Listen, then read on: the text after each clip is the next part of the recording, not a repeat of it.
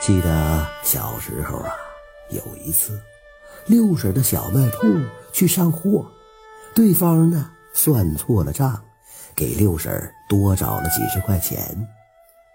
六婶回到家发现了，第二天呢又跑了几十里的路给人家送了回去。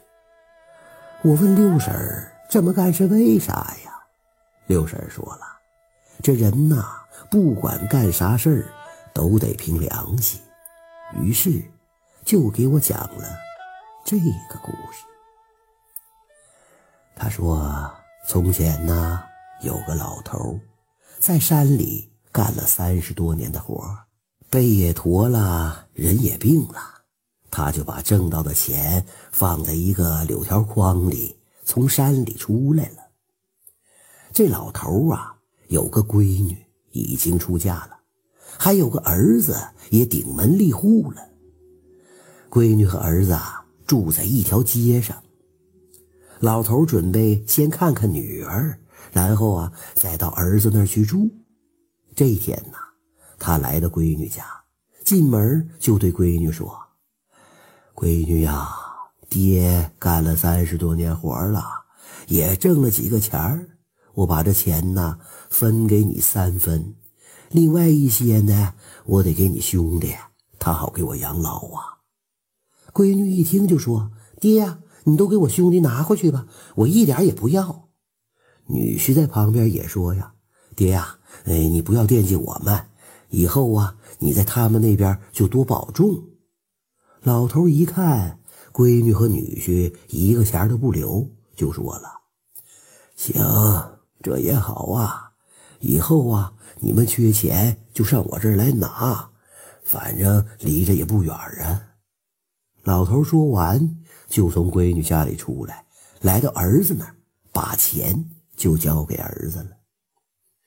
谁知道这儿媳妇啊是个奸懒残滑的女人，一肚子花花肠子，眼珠子一转就上来了坏主意。晚上睡觉的时候啊。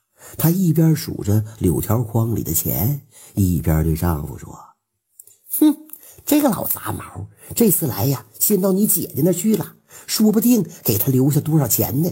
明天你去问问他。”这儿子，也是一个见钱眼开、忘恩负义的混蛋。媳妇这一嘀咕，第二天他就揪住老头的耳朵问：“你给我说实话，你到底给我姐姐多少钱呢？”哎呀，你这个畜生啊！你姐姐一个钱也没留啊！我不信。儿媳妇在旁边就说了：“你不打他，他能说实话吗？”儿子把老头啊揪到院子里，举手就打呀！哎呀，头上有天呐！有天，哼，有天进屋打！屋里头有灶神呐！有灶神，吊起来打！老头被吊到房梁上了。儿子拿皮鞭子蘸着凉水就抽开了。老头的哭声啊，惊动了左邻右舍，邻居们都来拉呀。儿媳妇呢，在院子里叉着腰，嘿，这个老东西偷孩子东西吃，哼，馋嘴！哎，今天得教训教训他。这个时候啊，闺女和女婿赶来了，急忙解下老头，爹，到我那边去住吧。老头啊，苦了一辈子。这连病带气到闺女那边没几天就不行了。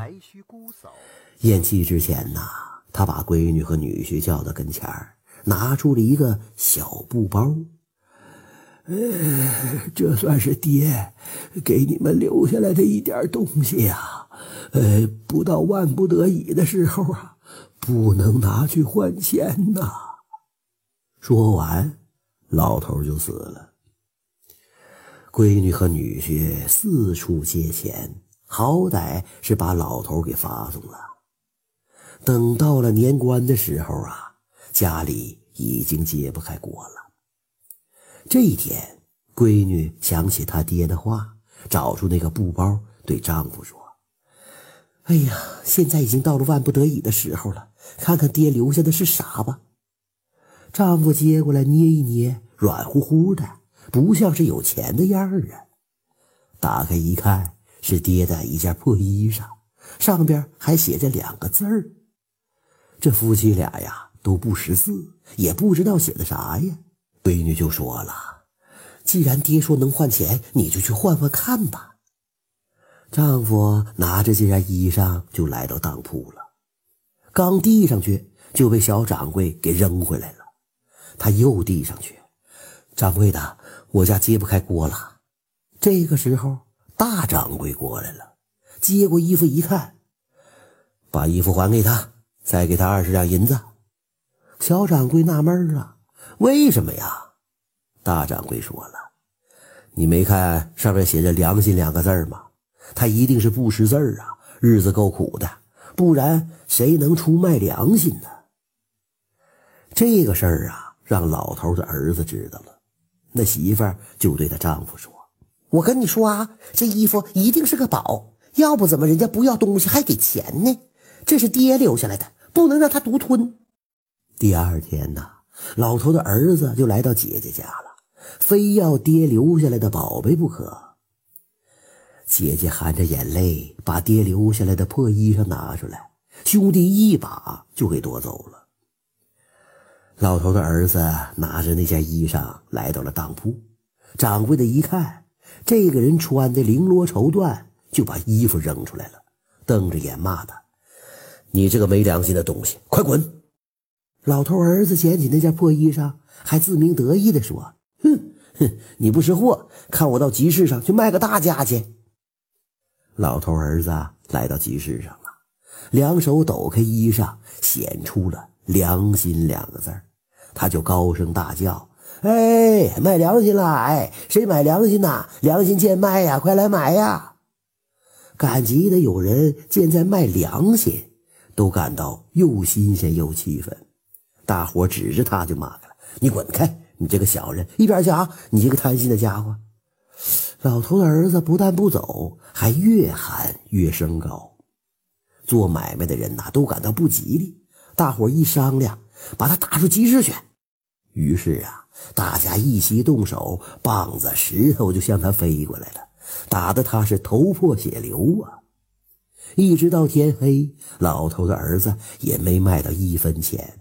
可是呢，他虐待老人、出卖良心的臭名，却传到了千里之外。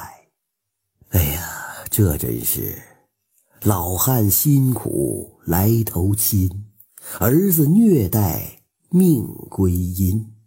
一件破衣换银钱，为人怎能丧良心？